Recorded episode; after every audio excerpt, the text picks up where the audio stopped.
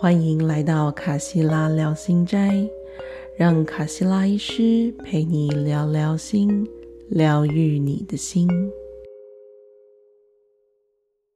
各位听众，大家好，欢迎回到卡西拉聊心斋，我是卡西拉医师。今天我想跟大家分享的故事是有毒的玉米。我想大家一定有这样的经验：当我们很想要某个心愿被达成，而不断努力的时候，上天却好像在跟自己作对，让他就是做不到，就是没有达成；或者有时候好像快要达成了，却又出了一些意外的转变。最近。我在网络上看到一张照片，是关于一个艺术装置。如果我们用肉眼去看它，就像是把很多零件、把很多不同形状的零件不规则的组合在一起。但是，如果我们用某个角度打光，光落在墙壁上，却形成了一个。和谐的几何图形。很多时候，我们认为的不完美，是因为我们从这个高度、我们从这个角度或从这个层次去看，看起来如此。也许这个不完美，正是为了一个更大的完美所需呢。这个有毒的玉米的故事。就是在说这样的道理。在一个村庄里，适逢干旱，所有的居民都因为这个干旱而受苦，没有东西吃，挨饿着。于是，他们全部聚集在他们的寺庙，对神祈求，让雨落下。让今年可以丰收。村民们非常诚心的祈求，把所有的仪式做好做满。然后，他们终于听到一个声音跟他们说：“人类啊，所有我们做的一切，都是为了达到更大的利益，都是为了一个更大的完美。”人类啊，为了满足我们更大的目的，你们不能如此干扰我们的工作。但这些村民并不满足于神的回答，他们在寺庙里又哭又祈求，祈求神赐予他们恩典，给他们食物吃，祈求神的慈悲。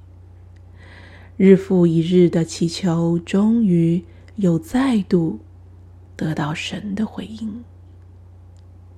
那个声音又说：“你们这些祈求者呀，你们的虔诚、你们的仪式、你们所敬献的祭品，说服了我们。我们将会赐予你们今年你们所需要的雨水。”你们想要多少，就有多少。村民们开心的不得了，回到家大肆庆祝，回到田里辛勤的工作，播种、育苗，祈求下雨，让他们的作物顺利长大。而神果然如他所承诺的一般。让雨落下。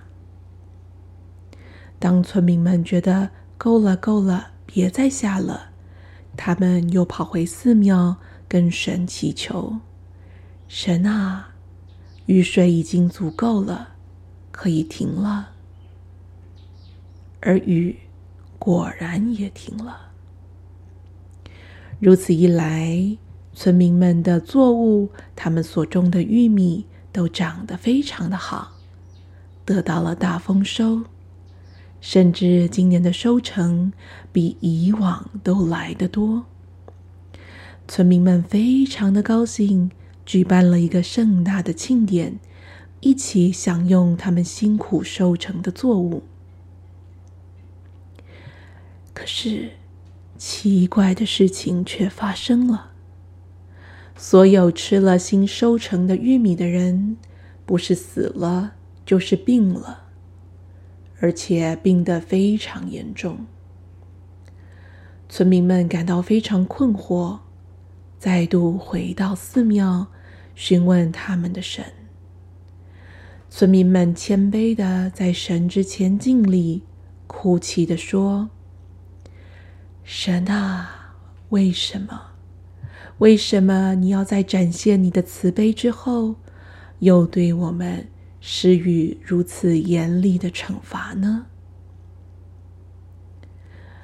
他们的哭泣引来了神的回答。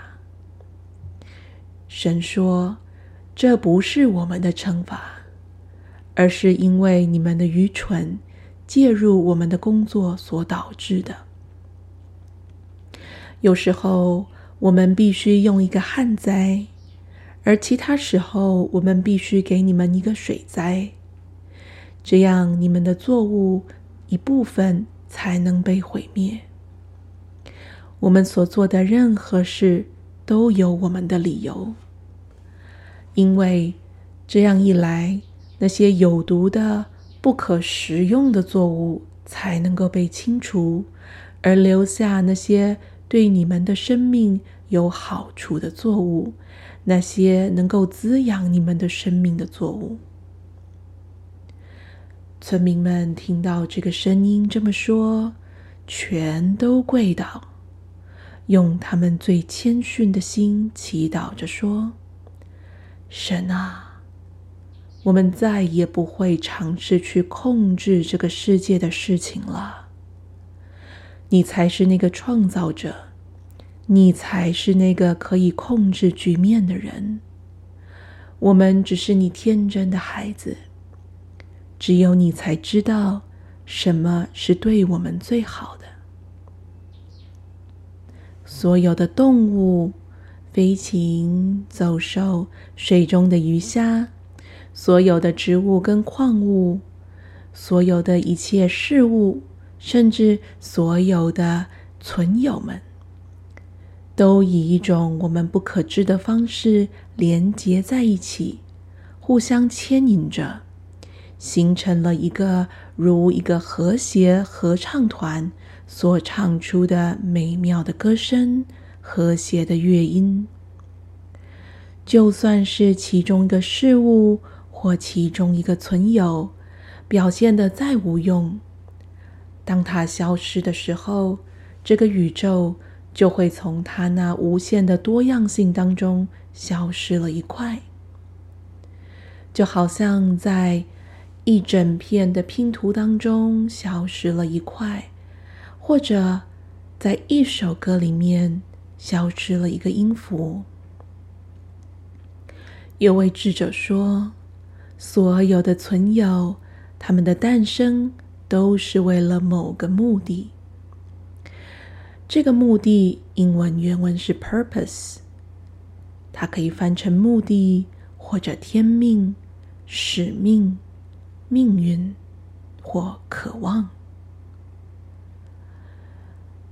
这个使命、这个目的就被守护在他的灵魂里。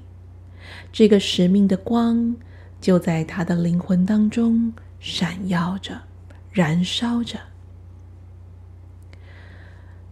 世界上的所有天灾，例如台湾的地震、台风，我们最近才刚有地震，或者像故事当中的饥荒，或者近几年全世界都在面临的瘟疫，或者。最近的战争，以人类的角度来说，这些都是可怕的、不好的事情。但是，从一个全观的视角、神的视角来说，这是为了一个更大的和谐所必须要做的调整与平衡。这里所谓的神，并不属于任何一个宗教，不是任何宗教里所指称的神。这里所谓的神，是整个宇宙，是整个生命本身，是整个存在。我们也可以称之为整体。源头，它是我们所来之处，也是我们所归之处。这个生命之流，或是神本身，是创造者，也是那位平衡者。当我们在个人的层次遭遇了任何事情，感受痛苦、不舒服，或者当我们想到人类集体的层次所遭遇的事情，天灾、人祸、战争，当我们感受到困惑或不解的时候，大家不妨想想这个故事，也许它是为了一个更大的目的、一个更大的图像所必须迈出的一步。其实，在我们的文化当中，也有这样的说法：“塞翁失马，焉知非福。”也许看事情的层次不同，但是讲的是相似的道理。而讲到痛苦，我们也曾听过：“有毁灭，才有新生。”新生与毁灭是一体的两面。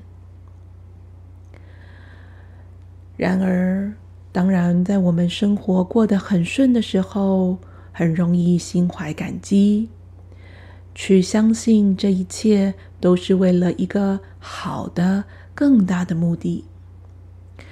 但是，当我们面对的是比较困难，甚至为我们个人带来巨大的痛苦的那些部分的时候，例如说很大的伤害。很深的失落，很大的懊悔、羞愧等等的。